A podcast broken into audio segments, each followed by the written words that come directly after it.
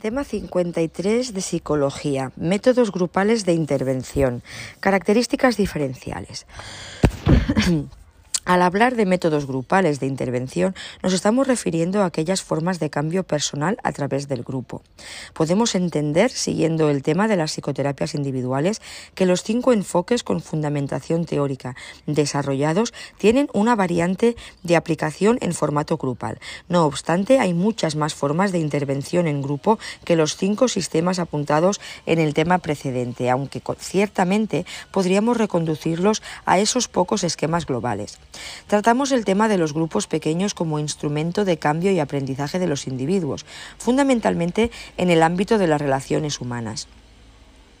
Estas técnicas han recibido muchos nombres, entrenamiento en sensibilidad, grupos experienciales, grupos de encuentro, siendo difícil, cuanto, cuantos más manuales se consultan, la unanimidad acerca de que incluir bajo una u otra denominación. Lakin hablaba de los grupos experienciales como denominador común de todos ellos. Ahí, así, serían grupos experienciales tanto los grupos terapéuticos, por ejemplo, la terapia grupal gestáltica, como los grupos de aprendizaje, por ejemplo, T-Group, o los grupos expresivos, por ejemplo, un grupo de encuentro. Los grupos experienciales los entendemos siguiendo a Wichi o UICI como aquellos en los que el grupo se utiliza como vehículo común para el desarrollo para el individuo, su grupo organización a través de una dinámica de aprendizaje común que pone el énfasis en el proceso o en la comunicación de sentimientos.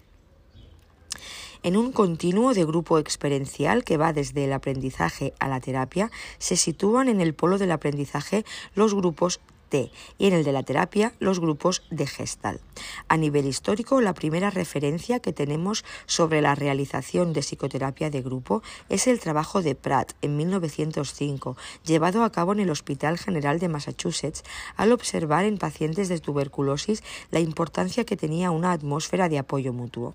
En 1918, la CEL extendió la terapia de grupo al tratamiento de pacientes veteranos de guerra con trastornos psíquicos esquizofrénicos Luego vendría el desarrollo del psicodrama de Moreno hacia el 1925. En 1948 aparece la especialización como psicoterapeuta de grupo en la medida en que se introduce un certificado como psicoterapeuta de grupo psicodinámico. La proliferación de distintos tipos de grupos ha sido enorme, sobre todo en los años 60 y 70. El tipo de grupos que puede diseñarse solo está limitado por la imaginación propia. Pueden utilizarse con propósitos terapéuticos o educativos o para combatir o para combinar ambos. Unos tratan de ayudar a las personas a ejecutar cambios en sus formas de pensar, sentir y comportarse. Otros siguen una orientación más educativa. A menudo el enfoque grupal es más efectivo que el individual, ya que los miembros pueden practicar las nuevas habilidades y beneficiarse del feedback y del insight de los miembros restantes y del terapeuta. También ofrecen la posibilidad del modelado. Para Kaplan y Sadok, 1996, toda terapia de grupo comporta tres ingredientes, un terapeuta de grupo y al menos dos pacientes, interacciones múltiples entre los miembros del grupo y límites en los que tiene lugar, es decir, espacio y tiempo. En la, teoría, en la terapia de grupo, tanto la interacción paciente-paciente como la interacción paciente-terapeuta se utilizan para efectuar cambios en la conducta inadaptada de cada uno de los miembros del grupo. Por tanto, el grupo mismo, la aplicación de técnicas específicas y la realización de intervenciones por el terapeuta cualificado sirven como instrumento de cambio.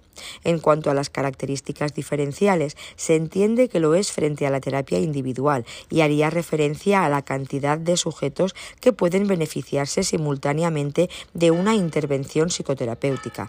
Pero más allá del mero aspecto cuantitativo, Manuel Villegas señala los siguientes aspectos diferenciales. 1. Dado que el grupo se emplea como instrumento terapéutico, la influencia de sus miembros debe jugar un papel principal, a diferencia de la relación diádica en el proceso de cambio personal. Los sentimientos grupales se hallan inevitablemente comprometidos para bien o para mal en el proceso terapéutico, mientras que en la terapia individual solo intervienen los sentimientos transferenciales o contratransferenciales. Los estados de humor son contagiosos entre los miembros de un grupo, mientras que en la terapia individual el terapeuta puede no verse afectado por ellos. En la terapia grupal la realidad es co-construida por distintas perspectivas individuales, a diferencia de la terapia individual donde el punto de vista del terapeuta adquiere un peso más específico. El secreto profesional protege las automanifestaciones en el ámbito de la terapia individual. La terapia grupal se desarrolla en un ámbito público que implica un mayor compromiso de solidaridad y protección mutua. Las fuerzas del grupo son intrínsecamente ciegas, pueden ser dirigidas por participantes que no tienen preparación profesional ni se hacen responsables de sus compañeros. Y dicho esto, vamos a pasar al punto 2, donde vamos a hablar de los grupos terapéuticos, grupos de tarea o de aprendizaje y grupos expresivos. Bueno, dentro de, este segundo apartado tenemos grupos terapéuticos, grupos de tarea o de aprendizaje y grupos expresivos. Vamos a ver los primeros, los grupos terapéuticos. Nos centramos en el grupo de terapia gestal.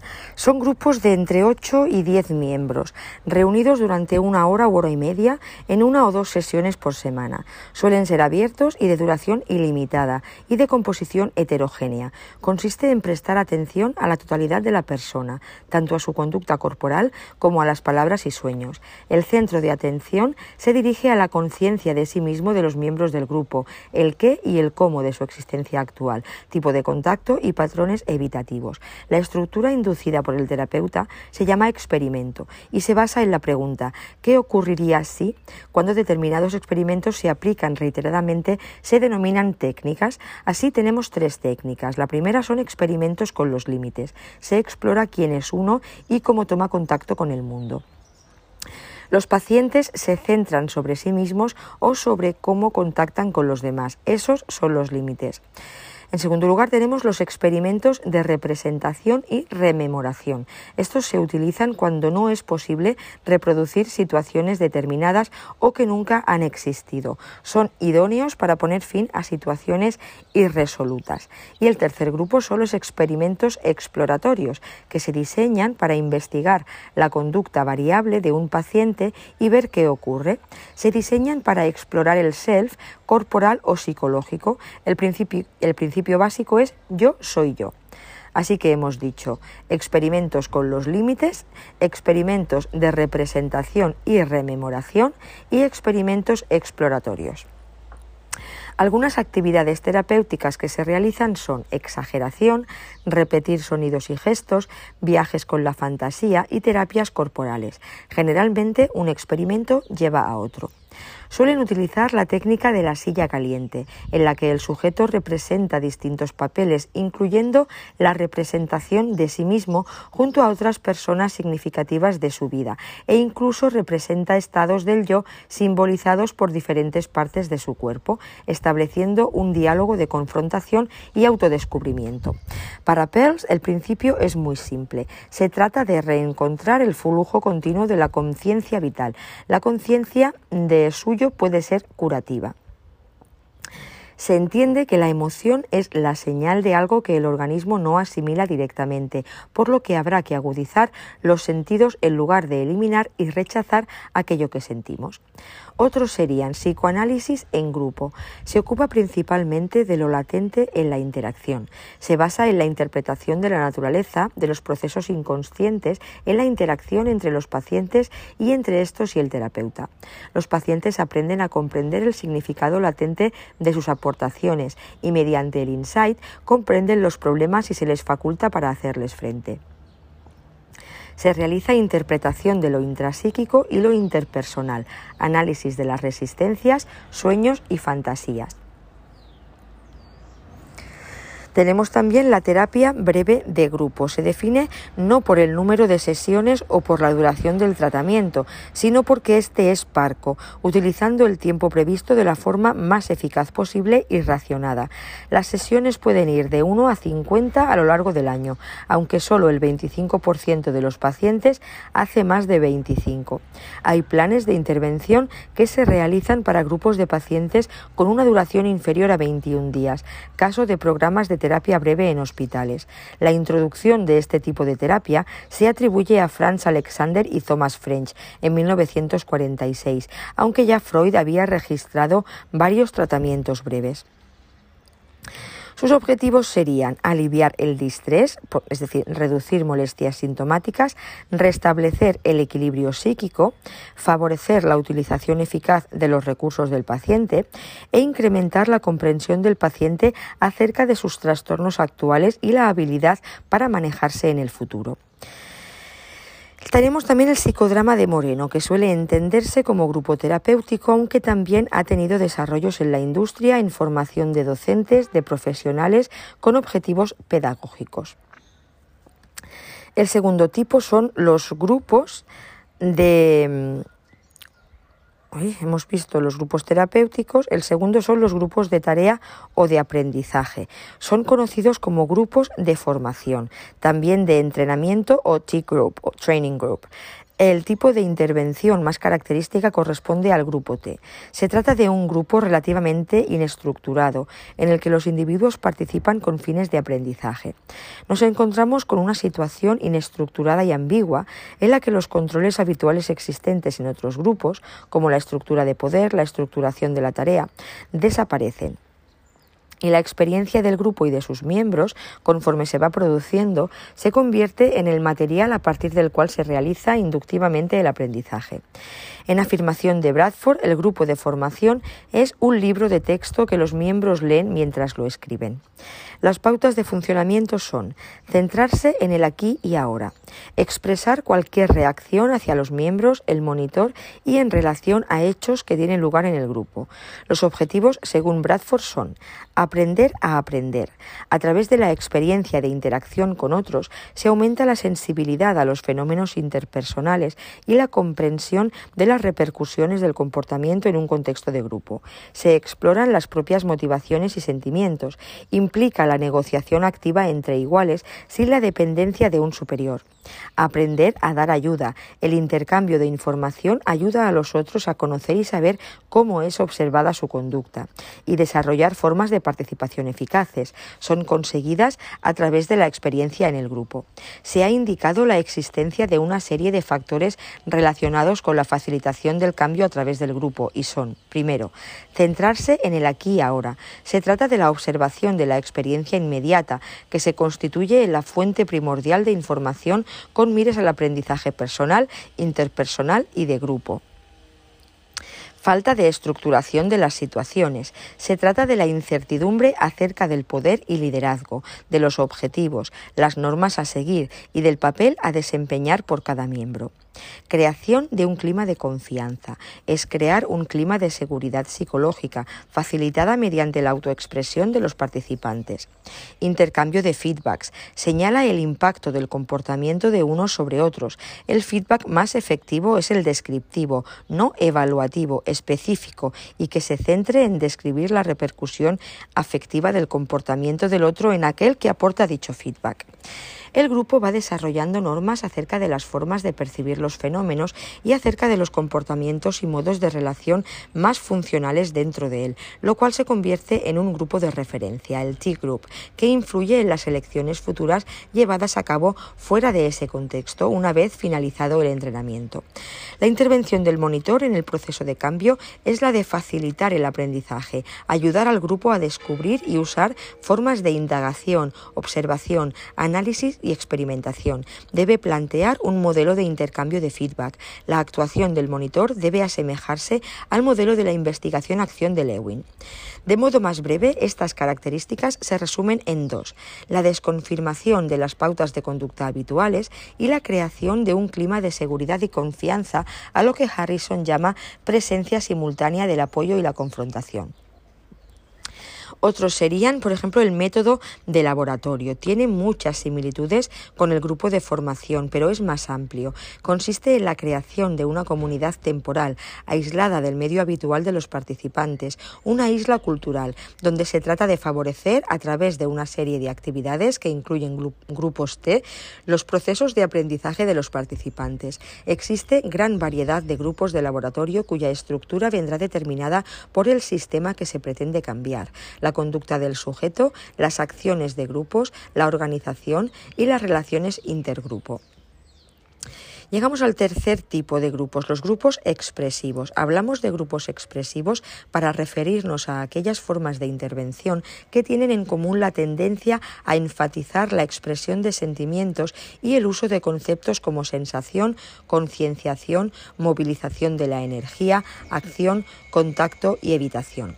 Estos grupos están bajo la influencia del movimiento humanista en la psicología, siendo su objetivo fundamental el desarrollo y crecimiento personal.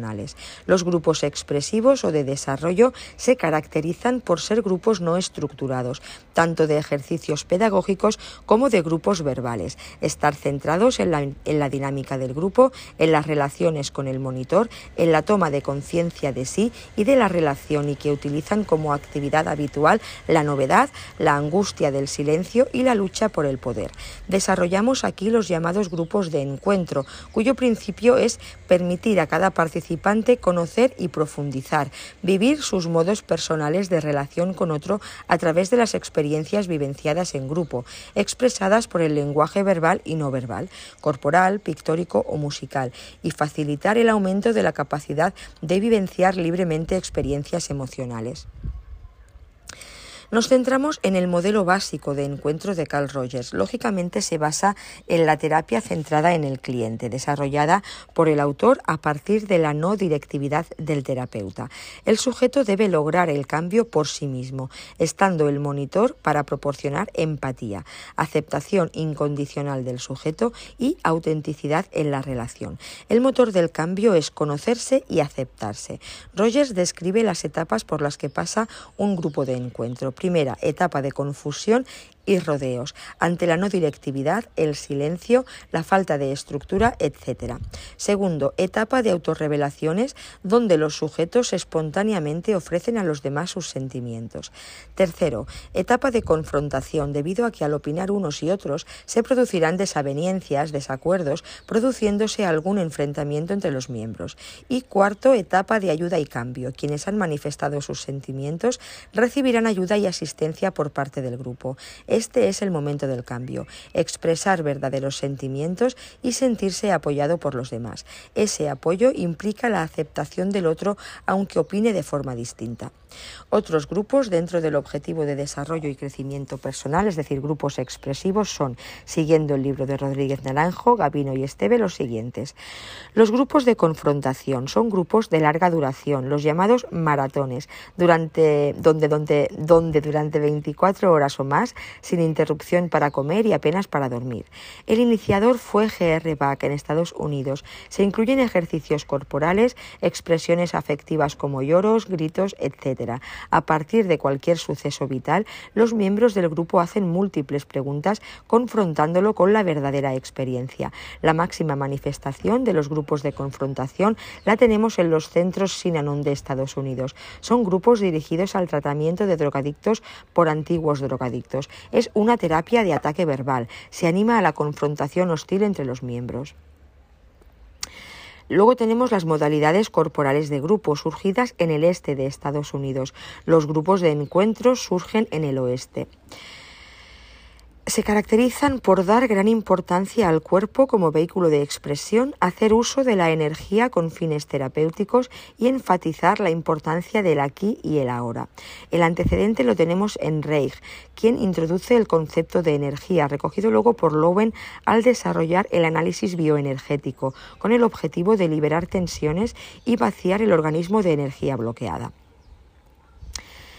Y así llegamos a los principales enfoques, procesos y técnicas utilizadas. Bien, hablar de enfoques en la intervención grupal nos remite o bien a los cinco sistemas considerados en la psicoterapia individual, ya que todos ellos han desarrollado la variante de aplicación grupal y algunos de modo primordial como el sistémico, o bien a los distintos enfoques enumerados en este tema de psicoterapia grupal.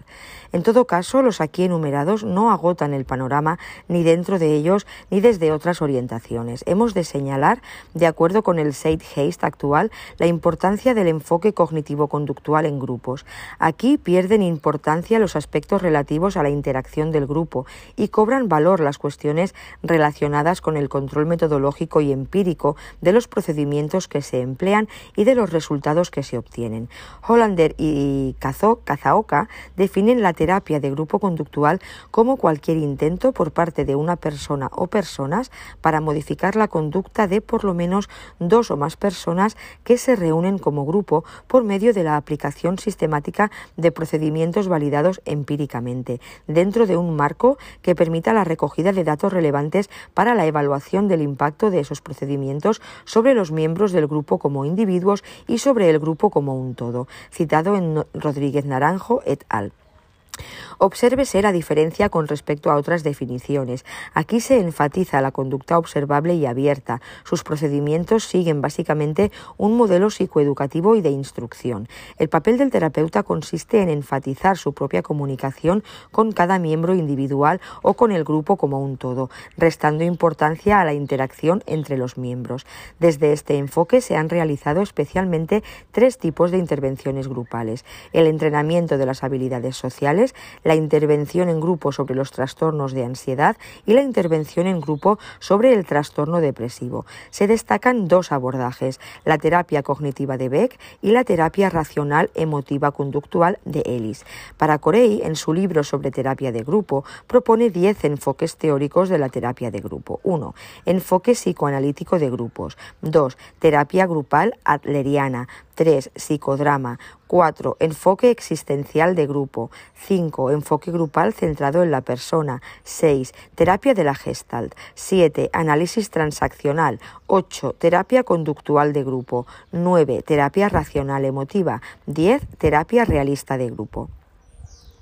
Por su parte, Manuel Villegas nos hace la siguiente clasificación de las modalidades de la terapia de grupo. Tenemos por un lado la terapia en grupo donde el individuo constituye la figura y el grupo el fondo, y el terapeuta actúa de conductor o director. Terapia en grupo, individuo, figura, grupo, fondo, terapeuta, conductor. Por ejemplo, el psicodrama, la gestal, análisis transaccional. En segundo lugar, tenemos la terapia de grupo, donde el grupo constituye el paciente y el agente terapéutico, otorgándole al terapeuta un papel de analista grupal. Por ejemplo, las modalidades de grupo análisis, psicoterapia analítica de grupo. Y en tercer lugar tenemos la coterapia grupal, donde todos los participantes actúan de terapeutas, siendo la figura del profesional la de facilitador puramente auxiliar o incluso inexistente, por ejemplo los grupos de encuentro y los grupos de autoayuda. Los procesos son los distintos elementos que se suceden durante la intervención en grupo, producto de las distintas fases por las que pasan los sujetos. Se han descrito los siguientes. Cohesión. Se refiere al atractivo que los participantes ejercen sobre el grupo y sobre el resto de los miembros. Proporciona en el grupo apoyo mutuo y consejo. Proporcionar y compartir información. Debe evitarse la información por la información, es decir, aquella que no se dirige a un objetivo terapéutico. En situación de grupo, la información de los demás resulta de gran utilidad para modificar la actitud y conducta de los sujetos. Evaluación, en el sentido de que el grupo, como microcosmo social, muchas veces precipita la conducta desadaptada, facilitando así la tarea evaluativa del terapeuta. Autorrevelación, entendida como comunicación intencional de información personal y privada de los miembros a los demás componentes del grupo. Aprendizaje por modelado. El grupo es especialmente adecuado para proporcionar el aprendizaje por observación.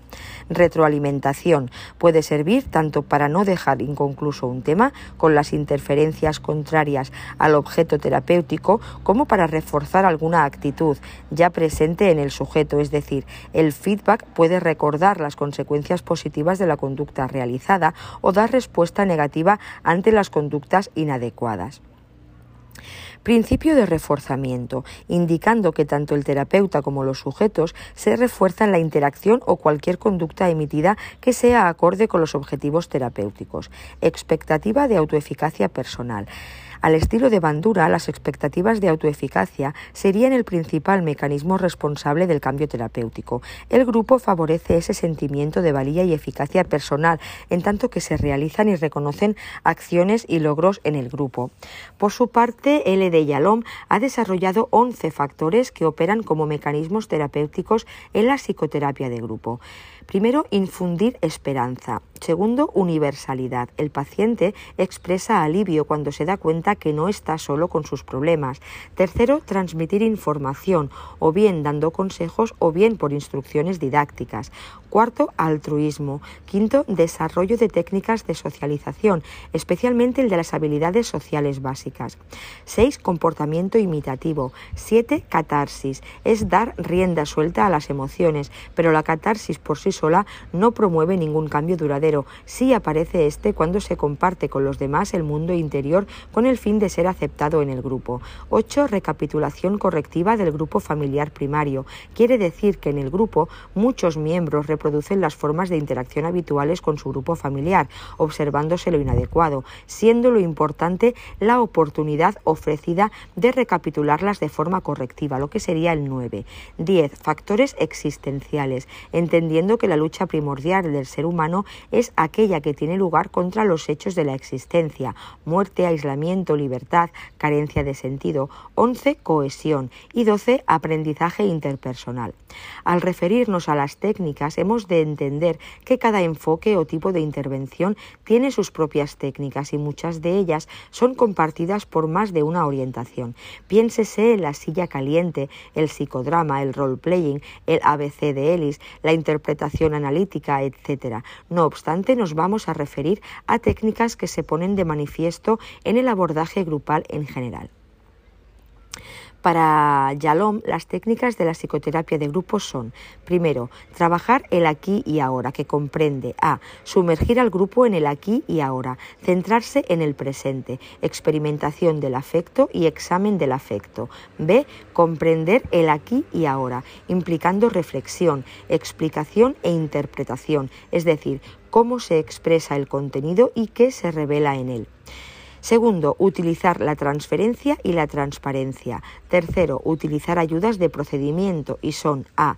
Resúmenes escritos, B. Grabaciones en vídeo, C. Ejercicios estructurados, sobre todo para grupos de corta duración. Son recursos de aceleración, pero ha de limitarse su uso. El abuso es contraproducente. Es mejor dejar que los sujetos experimenten su timidez, suspicacia y que comprenda la dinámica subyacente. Se han descrito otras técnicas a realizar por el terapeuta efectivo en grupo.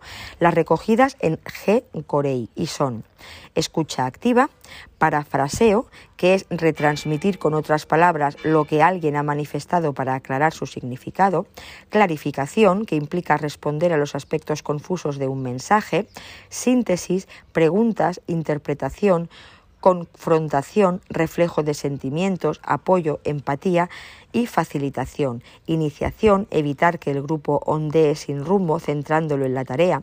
Definir metas, evaluación, feedback, sugerencia, protección, apertura propia, modelado, vinculación, que consiste en localizar los temas que surgen en el grupo y conectar estos con el trabajo que ejecutan los miembros. Bloqueo, que es la intervención del terapeuta para dar fin a las conductas contraproducentes. Y finalización.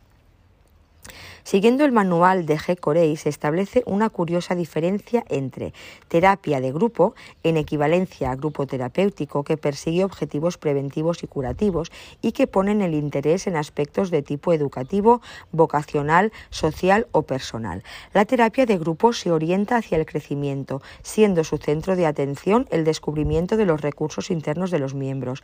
La meta es el crecimiento, potenciación, prevención, autoconsciencia y superación personal. Psicoterapia de grupo, que se centra en el tratamiento y la reconstrucción personal. Es un proceso de reeducación, incluyendo lo consciente y lo inconsciente, y tanto el presente como el pasado. La meta es un cambio en la estructura de la personalidad, tratando de corregir trastornos emocionales y conductuales que impiden el buen funcionamiento de la persona. Grupos estructurados se equiparan a los grupos de formación y persiguen impartir información, compartir experiencias, enseñar a resolver problemas, ofrecer apoyo, desarrollar habilidades específicas, etc. Y los grupos de autoayuda o grupos de apoyo, tratándose de personas que tienen un problema común que se reúnen para crear un sistema de apoyo que les proteja del estrés psicológico y que proporcione un incentivo suficiente para iniciar el cambio en sus vidas. Como ejemplo se mencionan los grupos de alcohólicos anónimos. Se trata de estar unidos por un problema, la adicción, el cáncer, la obesidad, etc.